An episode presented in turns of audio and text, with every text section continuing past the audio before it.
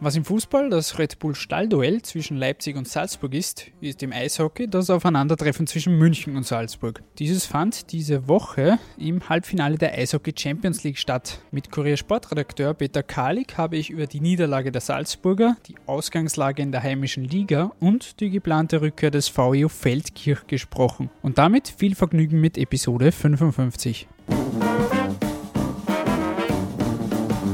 Der Kuriersport Podcast. Ein wenig Sport für zwischendurch von und mit der Kuriersportredaktion und Moderator Stefan Berndl.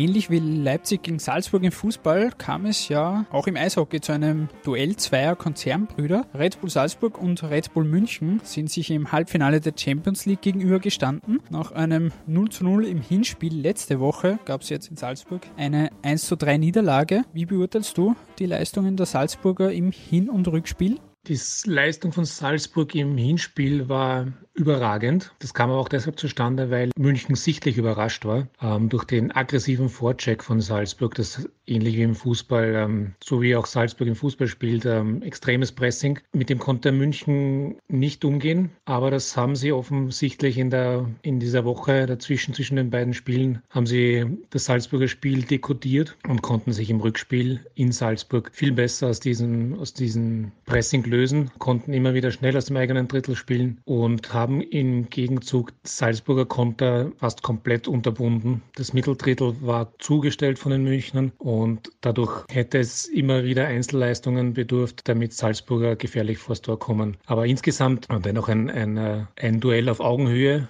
in einem Champions League Semifinale. Was will man mehr? Und ich glaube, die Salzburger werden jetzt enttäuscht sein, aber rückblickend nach der Saison werden sie schon noch ein bisschen stolz sein können, dass sie so weit gekommen sind. Wie ist dieser Erfolg jetzt generell zu bewerten und einzuordnen?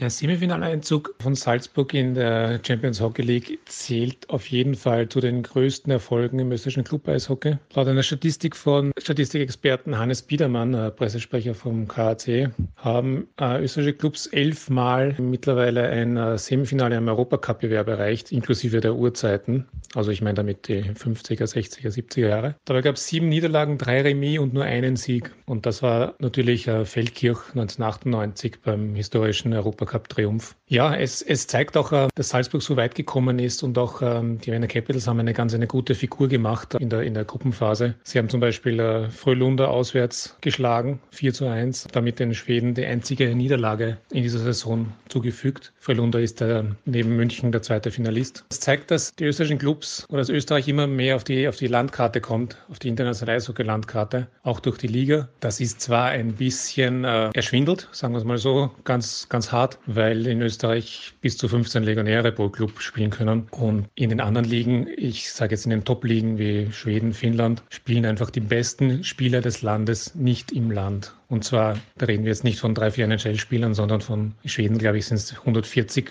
Die 140 besten Spieler sind nicht in Schweden. Also, aber ist, man muss trotzdem sagen, die Ebel spielt sich ins Rampenlicht. Sie ist Sie zählt so zu den fünf bis sechs stärksten Ligen in Europa. Und das wird in Zukunft, solche Erfolge werden in Zukunft den Clubs es auch erleichtern, Top-Spieler zu bekommen, die bisher einen Bogen um Österreich gemacht haben. Im Fußball ist die Beziehung zwischen den beiden Red Bull-Teams Leipzig und Salzburg ja sehr ambivalent und wird auch durchaus umstritten diskutiert. Wie sieht das zwischen München und Salzburg im Eishockey aus?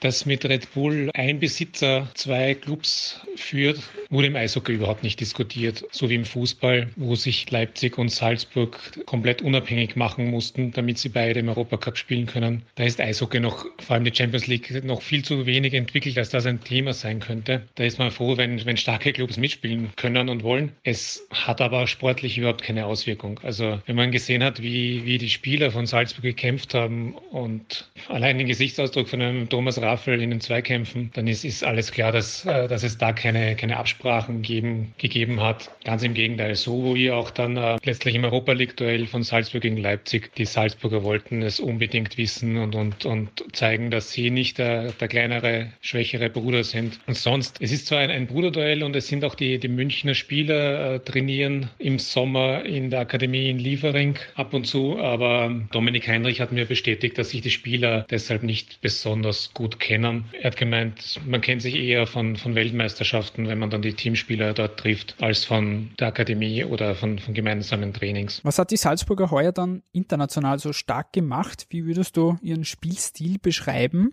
Der Salzburger Lauf in der Champions League war beeindruckend, vor allem wenn man sich die Spiele angesehen hat, mit welcher Intensität Salzburg spielen kann. Diese zeigten sie in der Liga, in der Erste Bankliga eher selten muss man wahrscheinlich sagen, zum Glück für die anderen Vereine. Würde Salzburg in der, in der Ebel so spielen wie im Hinspiel zum Beispiel gegen München, würden sie wahrscheinlich nicht viele Spiele verlieren oder wahrscheinlich gar keins. Der Spielstil, vor allem international, ist auf extreme Laufarbeit ausgelegt. Sie greifen mit drei, vier Mann den gegnerischen Puckführenden an, auch hinter dem gegnerischen Tor mit drei, vier Mann. Das bedingt aber, wenn man den Puck nicht erwischt, nicht erobert, dass man extrem diszipliniert und schnell im eigenen Drittel wieder sein muss oder in seiner eigenen Zone beziehungsweise seinen eigenen Spieler wieder haben muss, seinen Gegenspieler. Das geht nur mit extremer Laufbereitschaft, Einsatzwillen und natürlich mit einer Basis, die im Sommer gelegt wird. Und das macht Salzburg seit Jahren. Es ist Trainingsbeginn zu einem Zeitpunkt, ähm, wo andere Clubs in der Erste Bankliga vielleicht die Hälfte der Mannschaft zusammen haben. Da schwitzen die schon gemeinsam in Liefering oder im, im, im Volksgarten und legen die Basis für solche Spiele, die sie in der Champions Hockey League gezeigt haben. Und natürlich kommt dazu, das darf man natürlich nicht vergessen, Salzburg hat das meiste Geld und hat die besten Spieler. Trainer der Salzburg ist ja Greg Poss, der seit Mai 2016 im Amt ist. Wie bewertest du seine Arbeit und was ist er für ein Typ und Trainer? Die Salzburger Eishockeymannschaft und ihre Trainer, das ist so eine endlose Geschichte, ein ambivalentes Verhältnis. Ich kann mich an kaum eine Saison erinnern, in der Salzburg in der Liga im Herbst zumindest durchschnittlich oder überdurchschnittlich gespielt hat. Ich meine jetzt zu den Saisonbeginnen. Da kommt einem so vor, als ob die Salzburger ausloten, äh, wie schnell sie den Trainer abschießen können. Das funktioniert bei Dietrich Mateschitz und der Salzburger Organisation aber nicht. Führungskräfte haben einen sehr hohen Stellenwert in der Organisation und dazu zählt der Trainer. Meistens renkt sich dieses Verhältnis dann, dann wieder ein. Ähm, Greg Boss hat die Mannschaft auf seine Seite gebracht. Ja, und äh, offensichtlich funktioniert es jetzt wieder. Man wird sehen, wie es nach dem Ausscheiden jetzt in der Champions League in der Liga weitergeht. Da haben die Salzburger, sind in Reichweite zur, zur absoluten Spitze. Nach der Teilung der Liga in äh, Pick Round und Qualification Round sind die Karten sowieso neu gemischt und im Playoff wird man dann das wahre Gesicht der Salzburger sehen. Die Erfolge von Salzburgers in der Champions Hockey League sind natürlich auch ähm, der Arbeit des, des Trainerteams um Greg Voss ähm, geschuldet. Die Münchner spielen jetzt im Finale, wie du schon gesagt hast, gegen die Frölunda Indians. Die Schweden haben bereits 2016 und 2017 den Titel gewonnen, sind jetzt auch heuer wieder der große Favorit Favorit? Frölunda ist im Finale großer Favorit, äh, so wie sie bisher aufgetreten sind, vor allem in den Playoff-Partien, auch jetzt im Semifinale gegen Pilsen. Das ist höchste europäische Klasse. Sie sind eine sehr spielstarke Mannschaft und genau das könnte die Chance von Red Bull München sein, die, wie sie gezeigt haben, in Salzburg körperlich sehr hart spielen können, trotzdem ein paar feine Eishockeyspieler in der Mannschaft haben. Aber alles in allem müsste ich Prozente abgeben, würde ich sagen 75, 25 für Holunder. Kommen wir zur heimischen Erste Bank Eishockey Liga, der EBEL. Da ist Salzburg aktuell mit 65 Punkten aus 37 Spielen nur Vierter. Zeigt das Team da international und national zwei Gesichter, beziehungsweise hat das auch mit den internationalen Bemühungen zu tun? Absolut. Salzburg hat zwei Gesichter gezeigt in dieser laufenden Saison. Der Fokus lag bislang ganz klar auf der Champions Hockey League. Die Ebel lief so nebenbei. Das hat man immer wieder gesehen in, in Spielen nach oder vor, vor den internationalen Partien. Wird spannend sein zu sehen, wie sich das jetzt ändert, ob sich das jetzt ändert, wann die Enttäuschung draußen sein wird aus den Salzburger Köpfen. Aber den Abstand zur absoluten Spitze würde ich jetzt noch nicht überbewerten. Ähm, entschieden wird die Meisterschaft im Playoff und in das kommen die Salzburger zu 100 Prozent. Und wenn man die Leistungen zusammen sieht, Champions Hockey League und Ebel, muss man sagen, dass Salzburg auch der ganz klare Favorit auf den Meistertitel in der Erste Bank Eishockey Liga ist. Stand jetzt sind noch sechs Spiele im Grunddurchgang zu absolvieren. Dieser endet dann Anfang Februar, also in knapp zwei Wochen. Die Capitals führen die Tabelle an vor Graz und dem KC. Wie bewertest du den bisherigen Saisonverlauf und wer ist hier neben Salzburg als Favorit auszumachen? Im letzten Jahr hat ja Bozen im Finale gegen Salzburg schlussendlich gewonnen. Durch den Modus in der Erste Bankliga mit der Zweiteilung nach 44 Runden äh, Qualification Round und der Pick Round kann man einen Großteil des Grunddurchgangs als Vorbereitung für das Playoff ansehen. Natürlich kann man nicht ähm, alles nur locker nehmen und dann irgendwann mal im Februar, März den Schalter umlegen. Das funktioniert denn bei den meisten Mannschaften nicht. Ähm, letztes Jahr hat es Bozen geschafft. Die haben, waren letzter, haben dann einen Trainerwechsel zu Kai Suikanen gehabt, ähm, haben einen neuen Tormann geholt und ein neues Spielsystem und haben dann einen Lauf gestartet, der sich dann aber angekündigt hat. Also es war dann keine große Überraschung mehr, dass sie so stark waren im Playoff. Prinzipiell kann man äh, nicht davon ausgehen, dass ein Team, das ein halbes Jahr lang zwei von drei Spielen verliert, plötzlich im Playoff Best of Seven Serien gewinnt. Das ist, das wäre Zufall oder eben eine Cinderella-Story, wie sie Bozen letztes Jahr geschrieben hat. Ja, bei den vorderen Teams, ähm, Vienna Capitals zählen immer zu den, zu den äh, Mitfavoriten. Sie hatten heuer aber einen sehr harten Hänger. Nach der zwölf Spiele dauernden Siegesserie zu Beginn haben sie mehrmals verloren und teilweise und waren dabei erschreckend schwach bei manchen Spielen, wie bei dem 3 zu 9 gegen Znaim. Sie haben sich da rausgekämpft, hat, es hat auch keine, keine Personaländerungen damals gegeben. Also ich meine in der Führungsebene mit ähm, im Trainerteam. Sie haben sehr wohl jetzt ähm, aber Spieler getauscht. Es ist Bernhard Starkbaum als, als zweiter starker Tormann dazugekommen. Also den Capitals ist natürlich immer äh, viel zuzutrauen. Und äh, interessant ist auch die Leistungskurve von Stürmer Peter Schneider, der im Verlauf der vergangenen Saison zu den Capitals gekommen ist, da schon aufgezeigt hat und jetzt mit, mit Alex Rauchenwald von Salzburg sicher zu den zwei, drei, vier stärksten Österreichern in der Liga, wenn nicht sogar zu den stärksten Spielern in Österreich zählt in der, in der gesamten Liga. Graz ist ein bisschen eine Wundertüte. Das überrascht mich persönlich sehr, dass sie sich so lange so weit vorne halten können. Ich dachte nach dem, nach dem Einbruch, nach dem leichten, den sie hatten, dass die Geschichte zu Ende ist. Und wie so oft in Graz dass es dann nur noch darum geht, die Saison irgendwie zu beenden. Doch die sind momentan der härteste Gegner der Capitals vorne an der Spitze, gemeinsam mit dem KC, der nach Jahren des Umbruchs endlich wieder ein Titelkandidat ist und auch so spielt wie ein Titelkandidat. Titelkandidat waren sie vielleicht schon öfter. Beeindruckend beim KC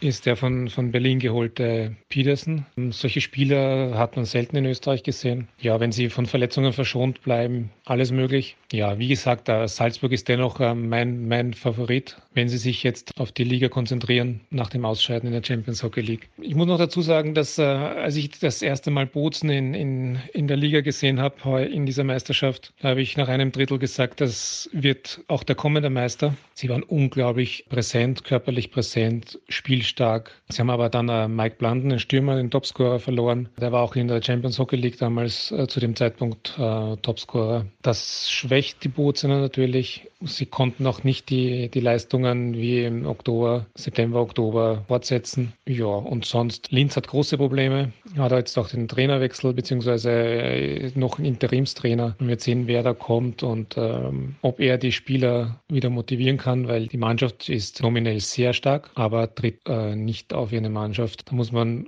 wahrscheinlich ist es so in Linz, dass die Abgänge, vor allem die, die menschlichen Abgänge von der Lukas-Brüder, aus der Mannschaft konnten nicht kompensiert werden. Es wird ja jetzt auch schon für die nächste Saison geplant. Zuletzt wurde von der Liga der Nennschluss nach hinten verschoben. Was steckt da eigentlich dahinter? Es gibt in der Liga noch zu viele Unsicherheiten, als dass man jetzt schon äh, weiß, wie die Saison 2019, 2020 aussehen wird. Unsicherheiten kommen aus Zagreb, denen sind Sponsoren abgesprungen schon vor der Saison, mit, die, mit dessen Geldern, mit deren Geldern äh, fix budgetiert wurde. Daraufhin hat ein Großteil der Mannschaft Zagreb verlassen. Die spielen jetzt mit einer teilweise Amateurmannschaft, müssen froh sein, äh, wenn sie nicht zweistellig verlieren. Das geht jetzt schon seit 18, 19 Spielen so. Also Fragezeichen hinter Zagreb, auch ein Fragezeichen hinter Znaim. Da muss man abwarten, ob das ein Drohgebärde ähm, ist, um mehr Sponsorengelder zu lukrieren oder ob da mehr dahinter ist. soll sich eben in den nächsten Wochen klären. Es ist am 28. Jänner Generalversammlung in der Liga. Da wird, ähm, werden mögliche Szenarien besprochen, wie die Liga aussehen könnte mit 11, 12, 13 Vereinen. Und die Nennfrist ist dann am Mitte Jänner, äh, Mitte Februar, am 15. Februar. So wie es aussieht, wird ein neuer Club dabei sein. Das ist die VU Feldkirch Die sind in engen Verhandlungen, ernsten Verhandlungen mit, einem, äh, mit einer Sponsorengruppe, die die Feldkirche in die oberste Liga zurückbringen möchten. Das sieht äh, laut den Aussagen des Präsidenten sehr gut aus. Doch die Feldkirche wollen alles dran setzen, dass das kein kurzer Ausflug wird, sondern dass sie sich in der erste Bankliga dann etablieren als Stammkraft. Sie wollen dann auch ein, ein Farmteam in der Alpshockey League stellen, also in der Liga, in der sie jetzt spielen, äh, mehr auf den Nachwuchs setzen. Das ist genau der richtige Weg.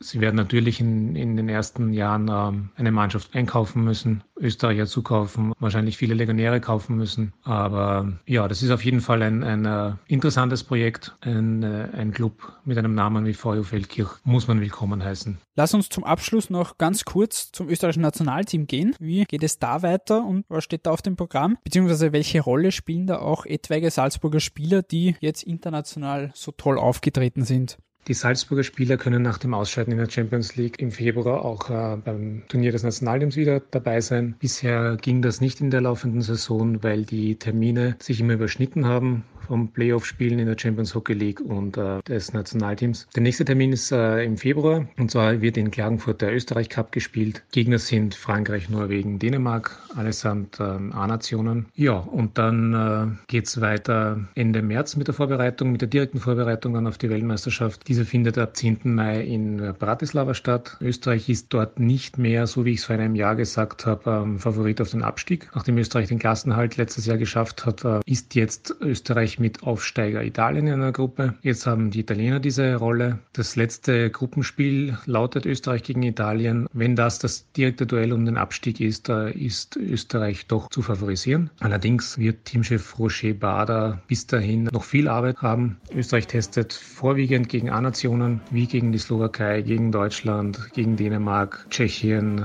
und natürlich mit dem Höhepunkt am 7. Mai, dem Duell Österreich gegen Kanada in Wien. Das war Episode 55 ich ein herzliches Dankeschön an den Kollegen Peter Kalik, der sich extra die Zeit genommen hat. Wenn euch gefällt, was wir hier machen, lasst uns das wie immer gerne wissen. Wir freuen uns über jede Kritik und Feedback. Wir hören uns dann bei der nächsten Episode wieder. Bis dahin macht es gut und bis bald.